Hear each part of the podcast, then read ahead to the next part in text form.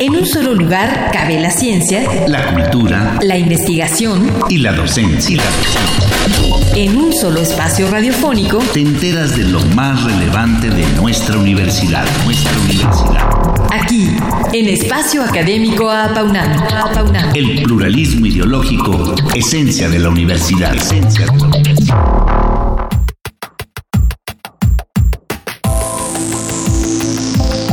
Las enfermedades pueden dividirse de manera general en dos, las agudas y las crónicas. Tanto unas como otras pueden conducir a la muerte. En el caso de las enfermedades agudas, como una pulmonía, pueden poner al paciente en estado muy grave y morir. Sin embargo, generalmente son enfermedades de relativa corta duración, pero en el caso de las enfermedades crónicas, la cuestión cambia radicalmente. En estas, los pacientes pueden encontrarse en un estado de suma gravedad, pero no se mueren ni se recuperan y nadie está preparado para ello. Bien, pues hoy damos la más cordial bienvenida al doctor José de Jesús Vargas Flores, quien viene a hablarnos acerca de la atención psicológica a pacientes con enfermedades crónicas. Bienvenido, doctor. Bienvenido, doctor. Muchas gracias. Buenos días. Nuestro invitado es licenciado en Psicología y maestro en Modificación de Conducta por la Escuela Nacional de Estudios Profesionales Iztacala, a donde también es profesor titular C de tiempo completo y también es doctor en Investigación Psicológica por la Universidad Iberoamericana. Es fundador y editor general de la revista electrónica de Psicología Iztacala, autor de un libro y más de 25 artículos especializados en psicología clínica en revistas nacionales e internacionales, director de más de 40 tesis de licenciatura en la FES Iztacala y psicoterapeuta con 42 años de experiencia. Doctor, para entrar en materia, díganos, ¿qué pasa con la psicología de un paciente con una enfermedad aguda? Y si nos puede dar algunos ejemplos. Sí, la, la, definición de enfermedades agudas pues está en su duración, básicamente. Cualquier enfermedad eh, nos puede atacar. Yo había puesto en el, en el guion el ejemplo de la pulmonía, pero puede ser un, hueso roto, puede ser una bronconeumonía, puede ser un problema de infección estomacal o de cualquier otro tipo. Y em, en general allí el psicólogo no, no entra, en general la, la eh, el consejo es eh, la atención inmediata del paciente, la, atención médica del paciente y el descanso, eh, este, la, ingesta de medicamentos o de una intervención quirúrgica. Pero aquí el, el asunto con las enfermedades agudas es que se desencadena en dos cosas. El paciente o se muere o se recupera. Dicho así suena un poco fuerte, pero esa es la verdad. El paciente se recupera y al recuperarse se reincorpora a la familia, al trabajo, a la vida. Y si se muere, bueno, pues este ya se fue, ¿no? En el caso de las enfermedades eh, crónicas, el asunto es diferente. El paciente ni se muere ni se recupera.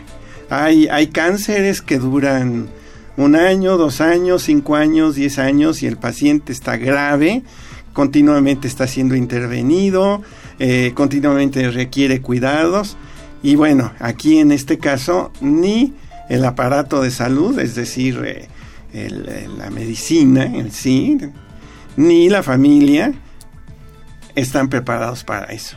Y aquí es donde puede intervenir el psicólogo. ¿Qué tipo de enfermedades crónicas están teniendo más incidencia en nuestro país?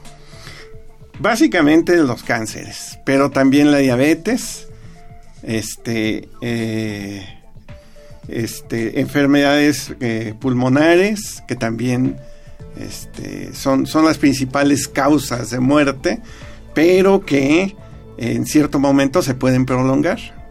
Doctor Vargas Flores, ¿cuál es la diferencia que presenta el estado psicológico de un paciente y el estado de la familia de alguien con una enfermedad crónica?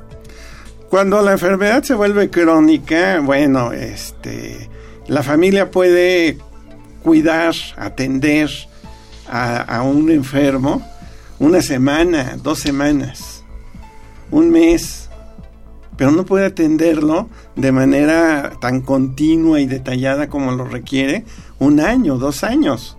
Porque eso, eso, eso implicaría que yo tendría que dejar de trabajar, yo tendría que dejar a, mi familia para dedicarme al paciente. Y esto hace que la interacción se vuelva complicada. ¿Por qué después de algún tiempo de desarrollo de la enfermedad crónica se dice que el problema del paciente en realidad puede ser psicológico?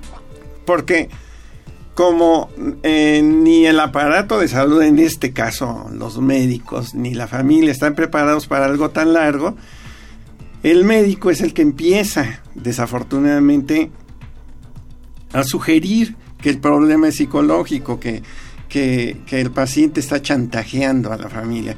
Y esto, esto crea un problema muy grave de comunicación entre las dos partes, porque por un lado el paciente se siente mal, francamente mal.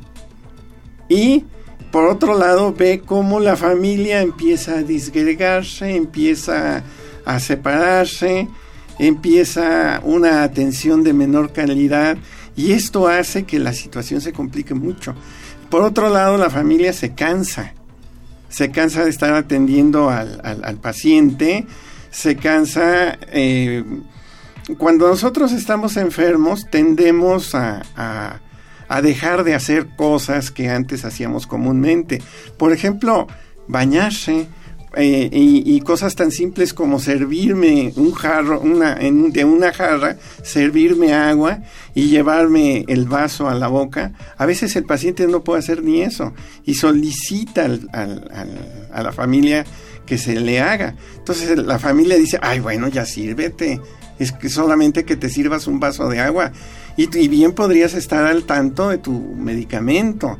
Y bien podrías este, bañarte, pero de verdad, el paciente, hay, hay cosas que se dejan de hacer y las sensaciones se modifican a tal grado que, por ejemplo, este, eh, cosas como el golpeteo de las gotas en la regadera, que para una gente sana, pues son, son sabrosas, son ricas, que nos esté cayendo el agua caliente sobre el cuerpo, al paciente le duele, le duelen las gotas, le duele que lo tallen con una esponja. Son cosas que, que el paciente deja, deja de tener esa capacidad física, pero deja de tener esa capacidad física por demasiado tiempo. Entonces, eso hace que la interacción se, complique. Y por el lado del aparato de salud, pues también se complica, porque la idea es darle analgésicos, aparte de su tratamiento, darle analgésicos, procurar el descanso, y ya cuando el paciente está ingresó en esta parte de una enfermedad crónica, pues el trato ya no puede ser el mismo que con un paciente agudo. A veces hay que disminuir la, la, el medicamento analgésico y hay que hacer que dentro de lo posible el paciente se incorpore a una vida más o menos normal, es decir, que se levante, que, que, sea funcional. Que, que, sea un poquito más funcional. Ya no puede estar postrado en cama todo el tiempo. Sí, como, como genera maltrato, ¿verdad? Sí, ah, bueno, la en la familia, la familia es el mejor lugar donde podemos estar, pero también es el peor lugar donde podemos estar. En la familia es donde recibimos el mejor trato físico y el mejor trato emocional, pero también es donde recibimos el mayor maltrato físico y el maltrato emocional. Ustedes este, sabrán de familias que maltratan, por ejemplo, a los ancianos, ¿no? Eh, es que ahorita se me vino a la cabeza una escena de ayer en el que un señor venía cuidando a su mamá, que se ve que tenía más de 90 años, o por lo menos eso aparentaba, y el señor le venía gritando a la señora. ¿Sí?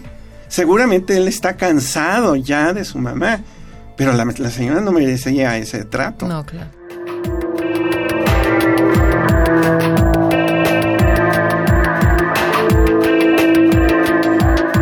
Estamos en entrevista con el doctor José de Jesús Vargas Flores acerca de la atención psicológica a pacientes con enfermedades crónicas.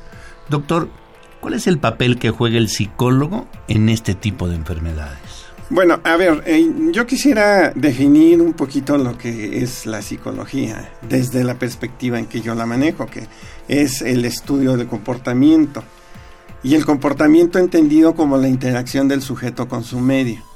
¿Con quién interactúa el sujeto? El sujeto interactúa, pues, en, el caso de la enfermedad crónica, pues con la familia, con el aparato de salud y consigo mismo. Entonces, el, psicólogo como, especialista en el comportamiento, especialista en las interacciones, es donde trabaja. ¿Sí? Eh, trabaja con la familia, trabaja con el paciente, trabaja con el médico, cuando también los médicos nos lo permiten, porque el médico tiene en nuestra sociedad tiene un estatus muy alto y a veces eso hace que el médico piense que, que es el que tiene que gobernar, decir, y con un paciente crónico ya no puede ser así, ya no es solamente la atención médica que, que merece, nosotros no somos médicos, nosotros no trabajamos con enfermedades, nosotros trabajamos con interacciones, que es el comportamiento.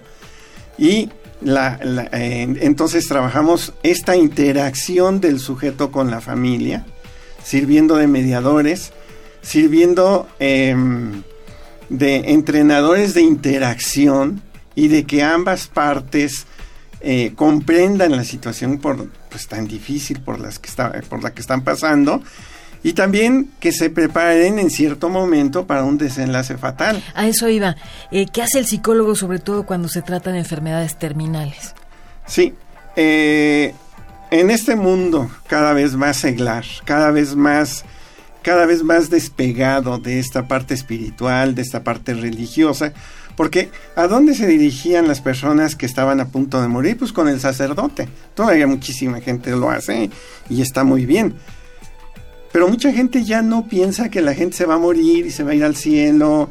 Eh, y el, psicólogo entra en este caso como, como reemplazo de, este, de esta figura social que era el sacerdote, ¿sí? A apoyar, ayudar y acompañar a la familia y al paciente. ¿Como los tanatólogos? Sí, la tanatología es este pues se volvió muy de moda últimamente, pero yo quise separar el término atención psicológica de la tanatología. Yo veo que actualmente hay diplomados en tanatología y, ya la gente se siente psicóloga y siente que puede intervenir ahí, ¿no? El psicólogo es, digamos, más especializado. Doctor, ¿existe una planeación eficaz para la atención psicológica de pacientes y familiares con enfermedades crónicas en nuestro país? Yo creo que no. Yo creo que no. Yo creo que eh, seguimos enfrentándonos a este tipo de cosas con lo que podemos y no podemos mucho. Ese, ese es el asunto. Este, la, la psicología, bueno, por ejemplo, en el Seguro Social, en el ISTE, no hay plazas de psicólogos especializados en este tipo de cosas. Y en esa medida, si alguien requiere una atención psicológica, pues tendría que, que, contratarla. claro. Pues qué increíble, ¿no? Eh, yo creo que es una necesidad básica de nuestro país y probablemente incorporar en las políticas públicas del siguiente gobierno. Doctor José de Jesús Vargas Flores, desgraciadamente pues el tiempo se ha terminado, pero lo esperamos el próximo martes para seguir hablando acerca de la atención psicológica a pacientes con enfermedades crónicas. Por lo pronto, pues muchas gracias por haber estado. Sí, gracias a ustedes por la invitación. Gracias.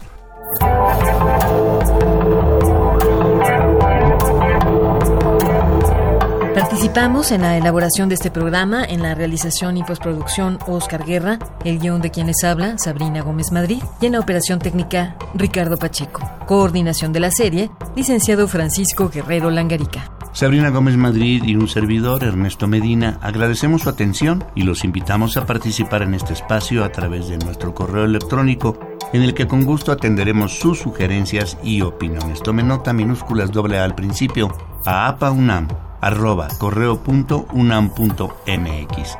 Los esperamos el próximo martes a las 10 de la mañana en Radio UNAM, Experiencia Sonora. En un solo lugar cabe la ciencia, la cultura, la investigación y la docencia. Y la docencia. En un solo espacio radiofónico te enteras de lo más relevante de nuestra universidad, nuestra universidad. Aquí, en Espacio Académico Apaunam. El pluralismo ideológico, esencia de la universidad. Esencia de la universidad.